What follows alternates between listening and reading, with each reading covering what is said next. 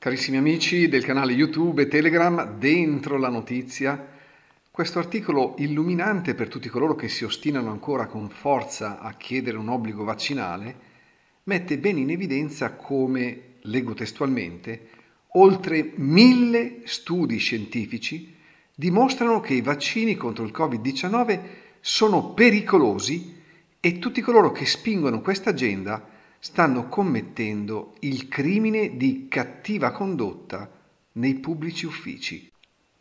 Mentre continuo la lettura vedrete scorrere gli oltre mille studi con relativi link e descrizione.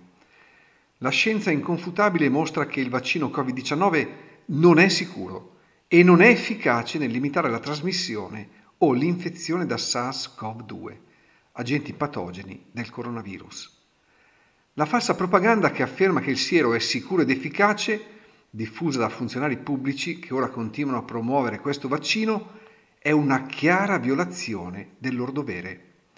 Il titolare di una carica pubblica è consapevole del dovere di prevenire la morte o lesioni gravi che ne derivano in virtù delle funzioni della carica pubblica.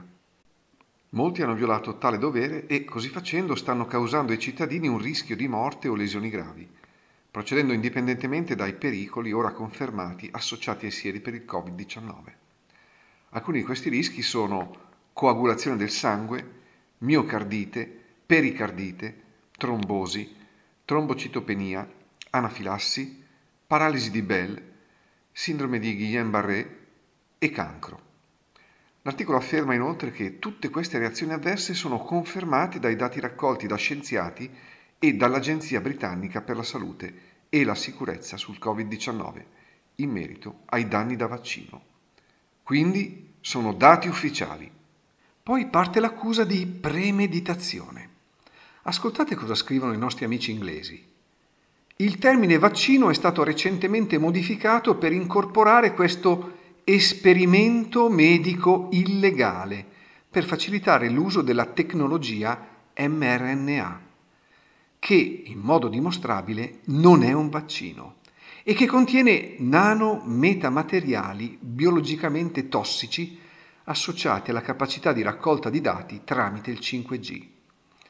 Le nanoparticelle metalliche sono note nella scienza per essere genotossiche, un veleno che può anche causare la sterilizzazione. I pericoli a breve termine per le vittime di questi sieri sono ora noti. Tuttavia, la letalità a lungo termine di quest'arma non è stata ancora realizzata a causa degli effetti debilitanti che ha sul sistema immunitario. Il media britannico spiega l'accusa affermando che i sieri causano la sindrome da immunodeficienza acquisita, AIDS. E per finire viene la realtà scioccante per molti, ma che in realtà è nota da anni ai più attenti. Si legge Ora possiamo confermare i documenti di difesa intelligence del 2017 sullo spopolamento, che mostrano l'omicidio pianificato di oltre 55 milioni in tutto il Regno Unito entro il 2025, utilizzando quest'arma biochimica. E qui ovviamente si riferisce ai dati comparsi sul sito Deagel recentemente rimossi. Ma non è finita qui. Altra cosa che chi si occupa delle losche trame dell'elite conosce da tempo è che, leggiamo testualmente, l'Agenzia di regolamentazione per i medicinali e la sanità, MHRA, aveva preventivamente avvertito del numero elevato previsto di reazioni avverse prima del dispiegamento, a conferma della natura premeditata del crimine e dei reati di condotta pubblica allora e ora. E si conclude così l'articolo. Cosa possiamo dedurre da tutto ciò?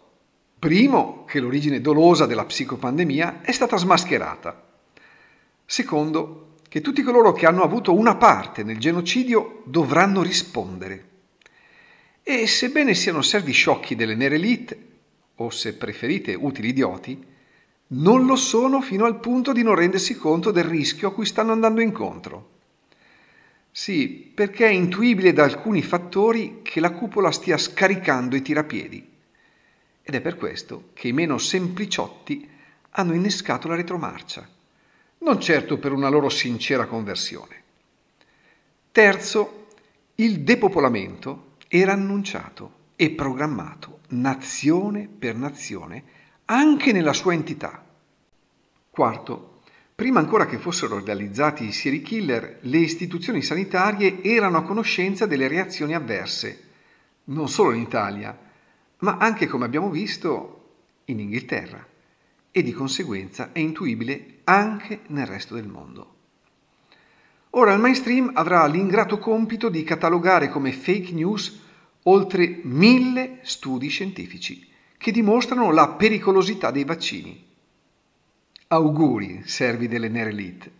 Vi state scavando la fossa, perché è anche nel vostro interesse che questo piano venga fermato. C'è di mezzo la vita di tutti, anche di quelli convinti di essere nelle grazie di diaboliche persone.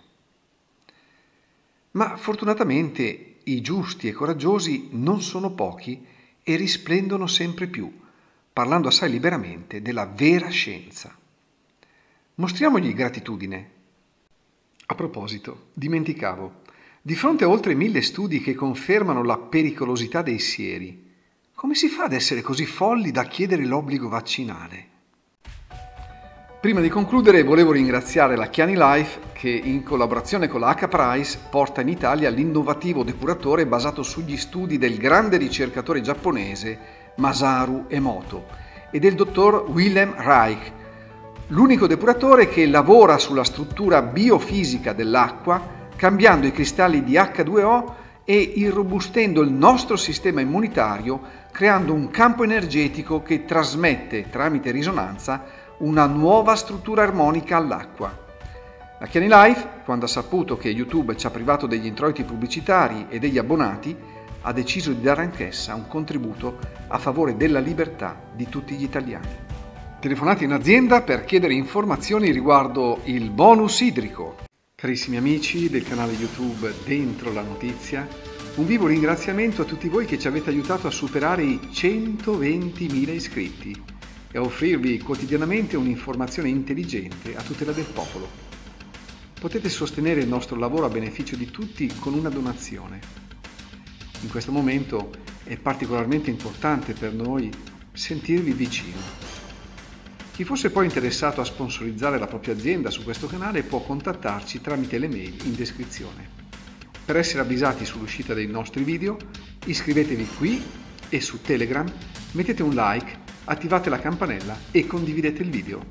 Più siamo, più forza avremo. Uniti si vince. Un abbraccio dal vostro Roby.